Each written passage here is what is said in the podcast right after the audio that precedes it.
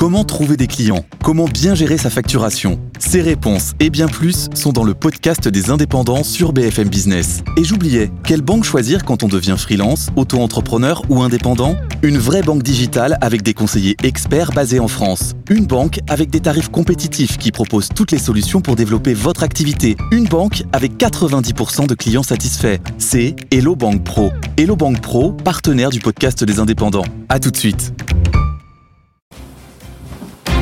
Good Evening Business, la grande interview. Et tout de suite, on va parler d'immobilier avec, euh, on change de sujet, avec Marie Delagnon, qui est la présidente de la Fédération euh, des entreprises immobilières et présidente de l'entreprise de Coliving. On en dirait un mot. Bonsoir Marie Delagnon. Bonsoir Edwige Réunion. Vous êtes euh, présidente de Finestate, c'est une bonne entreprise que vous avez créée. Après le coworking, on passe au co-living. Avant, vous avez créé évidemment le groupe Affine et là, vous venez en tant que présidente de la Fédération des entreprises immobilières. Juste pour citer par rapport à la Fédération des promoteurs immobiliers qu'on connaît connaît bien. Euh, vous, c'est quand même 24 euh, millions de mètres carrés, 126 milliards d'actifs, 41 euh, 000 logements, 8 milliards de, de, de, de chiffre d'affaires. Vous, vous estimez que les, ce qui a été présenté, donc c'est 16 mesures, alors qu'il y en avait 200 qui étaient proposées par le Conseil national de la refondation logement, vous dites ces mesures, en fait, elles ont un impact très limité, elles ne répondent pas forcément à la question. Pourquoi? Quels sont les enjeux pour vous, à, la, à la, votre fédération? Alors notre fédération a complètement participé à ces travaux. Ah nous avons participé dans, aux trois groupes de travail. Nous avons également eu des adhérents qui ont participé en direct. Nous avons formulé de très nombreuses propositions. Et c'est vrai qu'à la sortie, euh, nous ne les retrouvons pas toutes, mais ça c'est assez normal. Nous sommes quand même un peu déçus, comme les autres acteurs de l'immobilier, euh, par l'absence euh, de vision stratégique. Il nous semble que dans la crise que nous connaissons, euh, avoir des mesures ponctuelles intéressantes, elles sont pertinentes, c'est sûr. Euh, c'est une bonne chose. Voir la Première ministre mobilisée sur le sujet du logement, c'est d'une certaine façon rassurant.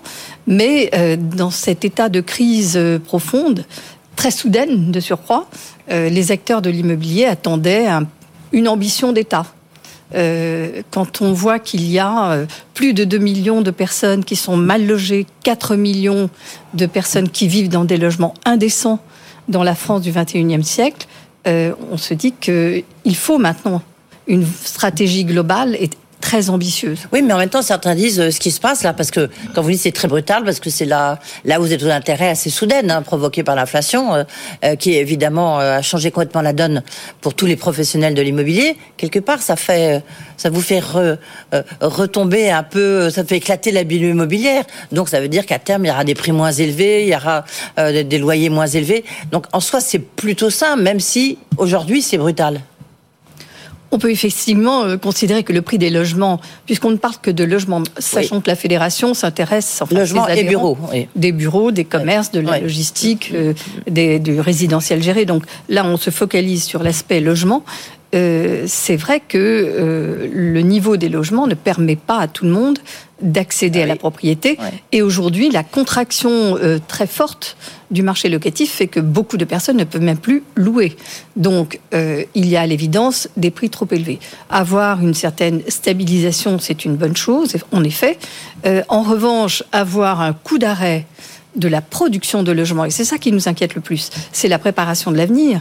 Euh, nous avons un coup d'arrêt de la production de logements qui est euh, très grave et, dont il faut euh, traiter les causes. Alors, quelles sont, quelles sont les causes de cette crise? Parce que vous dites quand même pas de vision stratégique. C'est, Pas suffisamment. Non, vous avez dit pas de vision stratégique, Marie Lagnan. Donc, ça veut dire quand même que c'est, oui, une grosse déception.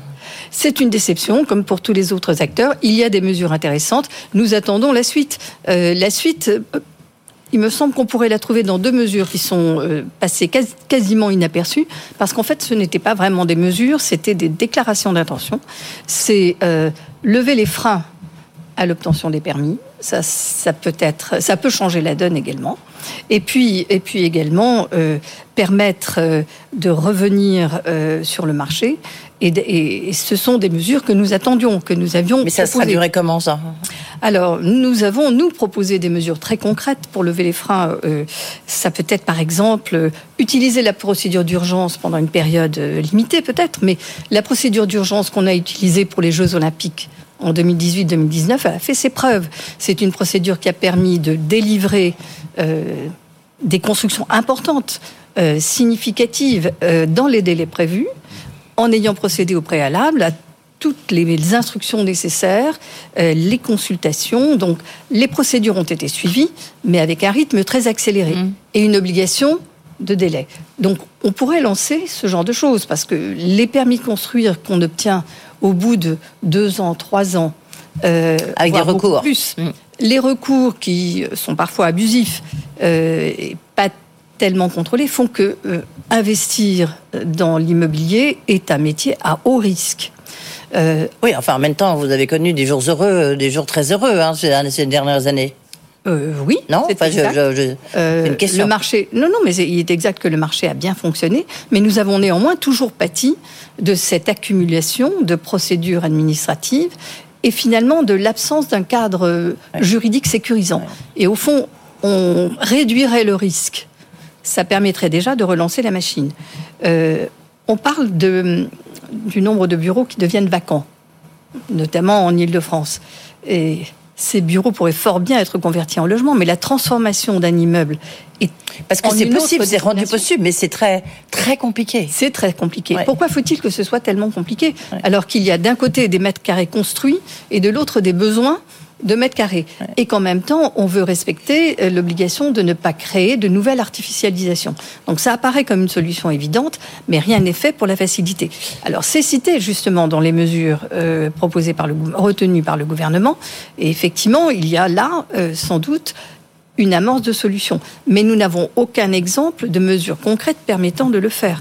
La fédération, par exemple, qui s'est intéressée au sujet et abondamment, a proposé, par exemple, euh, de pouvoir euh, assurer une convergence des normes réglementaires quel que soit l'usage du bâtiment. Parce qu'au fond, est-ce qu'il est normal que dans un immeuble, un immeuble de bureau, par exemple, la sécurité incendie euh, prévoit deux escaliers, mais que dans un immeuble de logement, même si même s'il a à peu près la même superficie, un seul, un seul escalier suffit. Mmh. Donc, il y a une convergence qui permettrait plus facilement à la fois cette transformation et même la mixité que tout le monde Vous avez rapidement, euh, vous avez, euh, vous êtes tous très déçus. On le voit bien, que ce soit Pascal Boulanger, que ce soit vous, Marie Zolagnon, euh, que ce soit les autres intervenants. J'ai plein de communiqués là qui nous disent déception, aucun impact.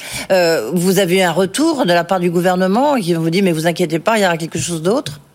Ah, pour le moment, nous n'avons pas eu, nous n'avons pas eu de retour. Il y aura certainement de nouvelles réunions de concertation. Il y en a eu. Euh, Olivier Klein a pris l'initiative de réunir euh, plusieurs fois euh, les partenaires et, les opérateurs. Donc, il y en aura certainement. Mais il ne faut pas dire non plus qu'il n'y a rien. Ce sont des mesures intéressantes. Il y a peu, quoi. Ce sont des mesures intéressantes, mais pas à la mesure du problème, pas à la mesure de la crise que nous connaissons.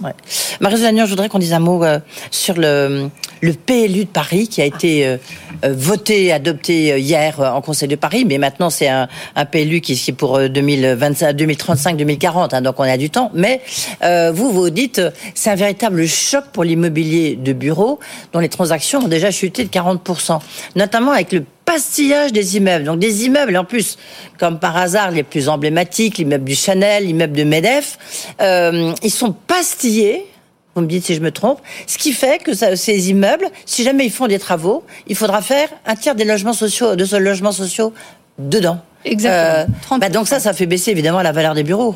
Alors ça fait baisser la valeur des bureaux et on s'en rend compte euh, tout de suite déjà. Les expertises le montrent, mais surtout ça fait fuir les investisseurs. Ces immeubles pastillés euh, ne sont plus vendables de fait.